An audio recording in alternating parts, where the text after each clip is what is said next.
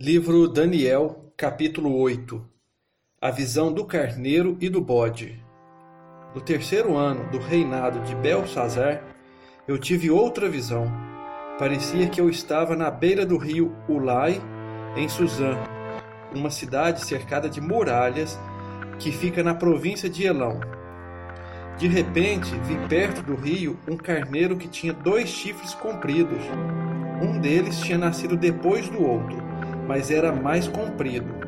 O carneiro estava dando chifradas para o oeste, para o norte e para o sul, e nenhum animal ou pessoa podia resistir ou escapar dos seus ataques. Ele fazia o que queria e ficava cada vez mais poderoso. Eu estava pensando nisso quando vi um bode que vinha do oeste, correndo tão depressa que as suas patas nem tocavam no chão. Ele tinha um chifre só, bem grande, que ficava entre os olhos. Correu até o lugar onde estava o carneiro que eu tinha visto perto do rio e o atacou com toda a força. Eu vi o bode, furioso, atacar o carneiro e quebrar os dois chifres dele, pois o carneiro não tinha força para se defender. O bode jogou o carneiro no chão e o pisou com as patas, e ninguém podia salvar o carneiro da fúria do bode ele ficou ainda mais poderoso. Mas, quando seu poder chegou ao máximo, o seu chifre foi quebrado, e em lugar dele nasceram quatro chifres compridos, que cresciam para o norte, para o sul, para o leste e para o oeste.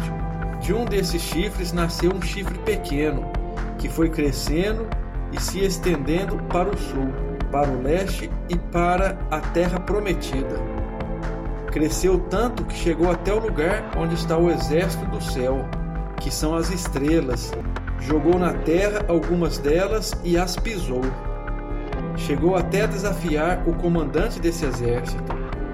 Acabou com o sacrifício diário que era oferecido a esse comandante e deixou o seu templo todo estragado.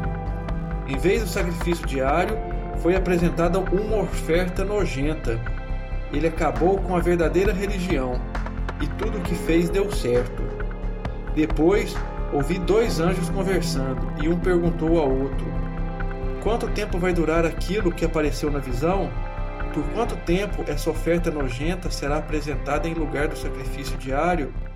Por quanto tempo ficará estragado o templo e derrotado o exército do céu? Eu ouvi a resposta.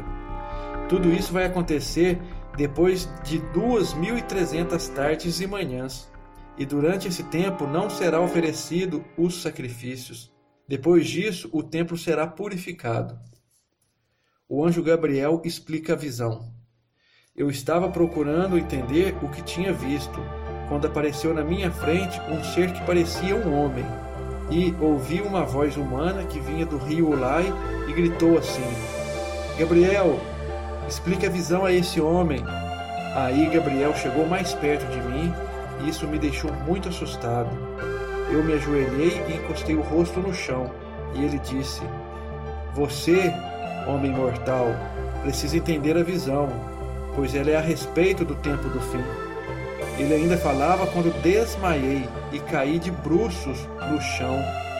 Mas ele me pegou, me pôs de pé e disse: eu vou lhe contar o que vai acontecer quando passar a ira de Deus, pois essa visão é a respeito do tempo marcado para o fim. O carneiro com dois chifres que você viu representa os reis da Média e da Pérsia. O bode é o rei da Grécia.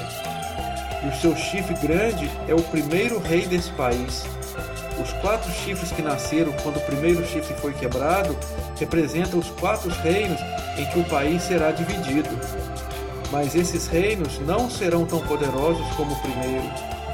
Quando o fim desses reinos estiver perto e as suas maldades tiverem chegado ao máximo, aparecerá um rei cruel e enganador. Ele ficará cada vez mais poderoso, mas não pela sua própria força. Causará destruições terríveis, acabará com povos poderosos e também com o povo de Deus fará o que quiser e prosperará sempre.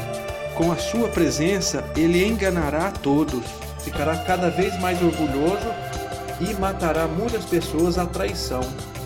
Finalmente, ele desafiará a Deus, o Rei dos Reis, mas será destruído sem o uso de força humana.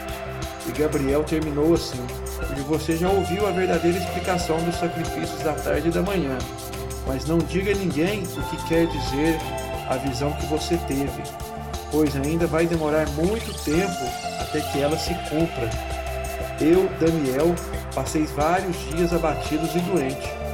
Depois fiquei bom e comecei a tratar dos negócios do governo, mas continuei muito preocupado com a visão, pois não conseguia entendê-la.